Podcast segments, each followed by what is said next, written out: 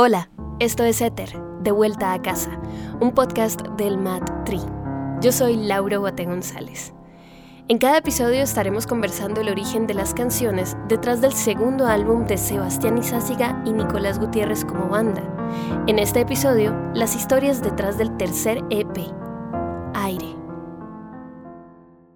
Aire es en cierto aspecto el EP más ligero o más like de Ether.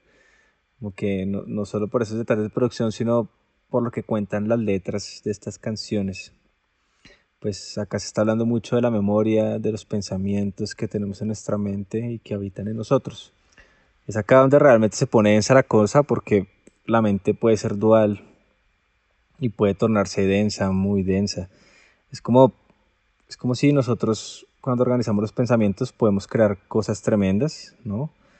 Pero al mismo tiempo la mente te puede jugar una muy mala pasada se puede volver una prisión donde solo estás tú teniendo mal viajes que te pueden llevar a la locura. Entonces hablando un poquito de este ser que transita por éter, como que sus pasos por aire son muy importantes porque vienen siendo como esta transición entre lo que sucedió en tierra, lo que somos nosotros como seres terrenales que estamos dentro del barro, y que a través de los pensamientos, a través de la razón y a través de la palabra que es el aire, podemos llegar a conectarnos a otros mundos. La canción que abre este disco se llama Huellas.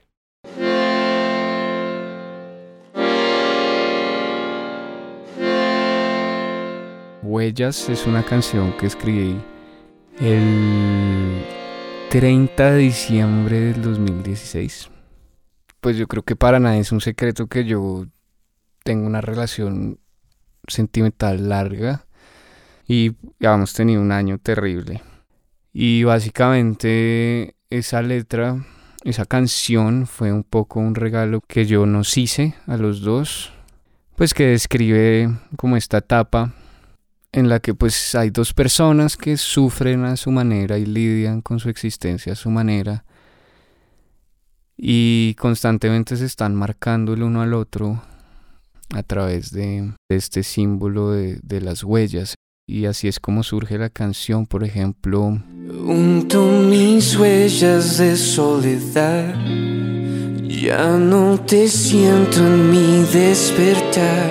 Es una frase que literalmente yo escribí haciéndome la imagen de despertar pues solo y tratar como de, de buscar en medio de ese despertar a la otra persona con los brazos y darse cuenta que no está ahí. Y yo creo que por eso ha sido una canción importante en el disco. Y es una canción profunda, quizás un poco infravalorada por nosotros mismos, pues por lo que estamos como en nuestro viaje rockero y poderoso. Y no nos permitimos a nosotros mismos tener ese espacio como de, de desnudarnos ante la gente de esa forma.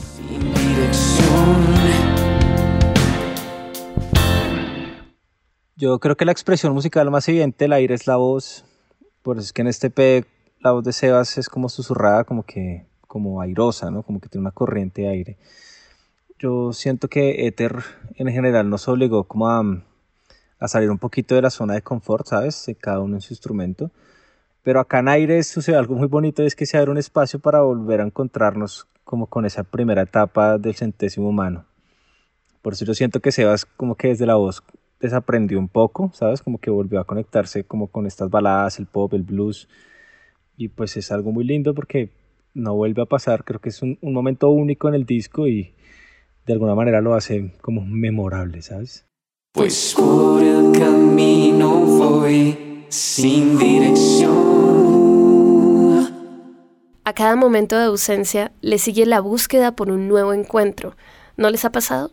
Es como un truco de nuestra mente en este disco, eso se expresa en la segunda canción, El Mural.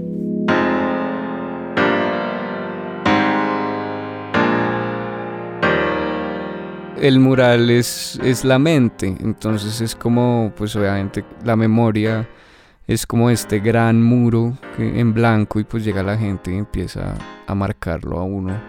Y, esos grafitis y como que esas, esas, esas ilustraciones, es, todo eso va quedando. Entonces es básicamente diciéndole a una persona como usted va a llegar a mi vida, me va a marcar, yo la voy a marcar a usted Entonces no pretenda que, que me va a borrar de su mural. Básicamente por eso es que la canción se llama El mural. Como una persona diciéndole a otra persona con la que tiene una relación amorosa como... Eh, o sea, no sacrifique su dignidad, o sea, tranquila. Si no quiere estar conmigo, no esté conmigo. Pero pues todos sabemos que aquí hay algo y que acá hay amor y que acá hay atracción y que acá hay, hay feeling y hay algo que nos está frenando y es la maldita razón, la maldita mente.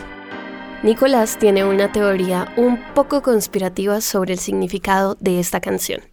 Yo siento que puede haber ahí, güey, como una tercera persona un poco, güey. Si decides andar, ten en cuenta que es el final. Vamos a dejar tanta morronguería, güey, al lado. Vamos a hacer lo que queremos hacer, güey. Vamos a quitarnos literalmente las ganas. Y cada quien lidiará con, con su remordimiento solo, maric. Tus indicios de morar fallarán y tus piernas temblarán. Para mí ahí hay un triángulo, sí, hay, hay una vaina densa. No eres Dios, no eres libre, tu instinto es tan natural. Mucha telenovela, güey, pero me manda por ahí. Es una teoría, nada de esto corresponde a las realidades. ¿Y quién es esa tercera persona negro? Es usted, ¿cierto? ah, ¿ves? Todo aterriza ahí, marica. Los coros en el mural tienen una idea melódica de Ana González, quien fue bajista en este disco y tiene una carrera solista como Brina Cuoya. Anita tiene ese flow, weón, R&B, africano, lucero, lo tienen súper claro. Entonces fue la verdad, eh, cuando ella escuchó el coro, eh, ella fue la que propuso como esos... Mira. Esas respuestas que hay ahí como después del mira. Y ella, y ella lo primero que dijo fue como hagamos esto como estilo Aretha, Aretha Franklin, ¿no? Como respuestas así como con bordaduras cromáticas así luceras. Y yo le dije, bueno, me gusta. Y lo construimos y pues es un arreglo que me parece que es finísimo y suena tremendo. Que me rompo en pedazos y me vuelvo a levantar. Este arreglo de las voces pues es súper lindo. Como que este P de alguna manera fluyó muy bonito con Anita y como en general como la voz femenina y masculina se pudieron mezclar muy bien. O sea, marica, esto pasa en otras canciones, pero solo acá en aire como que tiene una gran relevancia. En el caso del saxofón estuvo Juanito Peña, un amigo de la universidad, que además es un virtuoso. y nada, pues al man lo llamamos, el man, junto al man se armó el arreglo, el man se fue con su arsenal del saxo alto, el saxo tenor, y con esos dos registros se logró hacer todo. Eh, yo creo que, que eso fue lo que le dio una presencia como de alguna manera argentina, ¿sabes? Mira que soy todo y soy nada, te vuelvo a respirar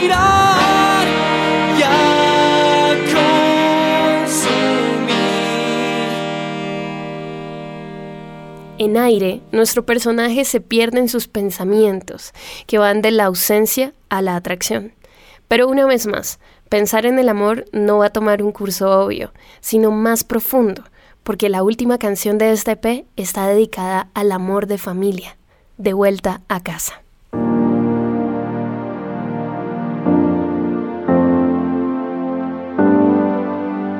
Yo recuerdo mucho el día que hice esa canción, eso fue en el 2017, estaba mi papá acá en la casa, estaba mi mamá y estaba mi sobrinito corriendo por toda la casa.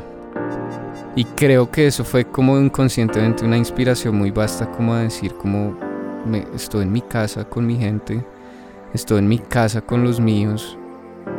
Por fin como que volví. Volví como de, tanta incertidumbre y, estoy acá, otra vez. Para mí la familia siempre ha sido muy importante. De hecho, por eso el video de esta canción pues es un poco el recorrido de la banda con su equipo de trabajo y con la gente que ha estado ahí desde el principio. Y ya a nivel lírico lo que yo me imaginé fue mucho como literalmente esta canción es un viaje astral. O sea, es un man que se desdobla. Ese pulso fugaz, el constante vaivén de mis pasos. Entonces el man está sentado, está acostado y el man siente que todo está muy mal y como que se le presenta como un pequeño túnel, ¿no? Como de luz. Y esa persona se agarra de ahí y ahí pues la persona arranca y se desprende como de este mundo material y se va al mundo de las ideas. No siente dolor, no siente el cuerpo, no siente el sufrimiento, está libre, se siente libre. Y hay una parte muy linda de esta canción que es el puente, que es cuando se habla un poco como de todo lo que está abandonando. Voy a desconectar mi cerebro y mi alma del barro ya va a entrar a otro reino, ¿no? Como al reino un poco de la intuición. Me voy a transportar a niveles de vibración alta. Y hay una frase bellísima que casi no se entiende por la cantidad de arreglos que hay, que es... No hay luz enredada en velos humanos, aquí solo estoy yo. Simplemente como que está ahí la esencia. Y pues ya como que en el solo de guitarra se muestra un poco como que esta persona ya está como en la otra dimensión prácticamente, como volviéndose uno con el todo.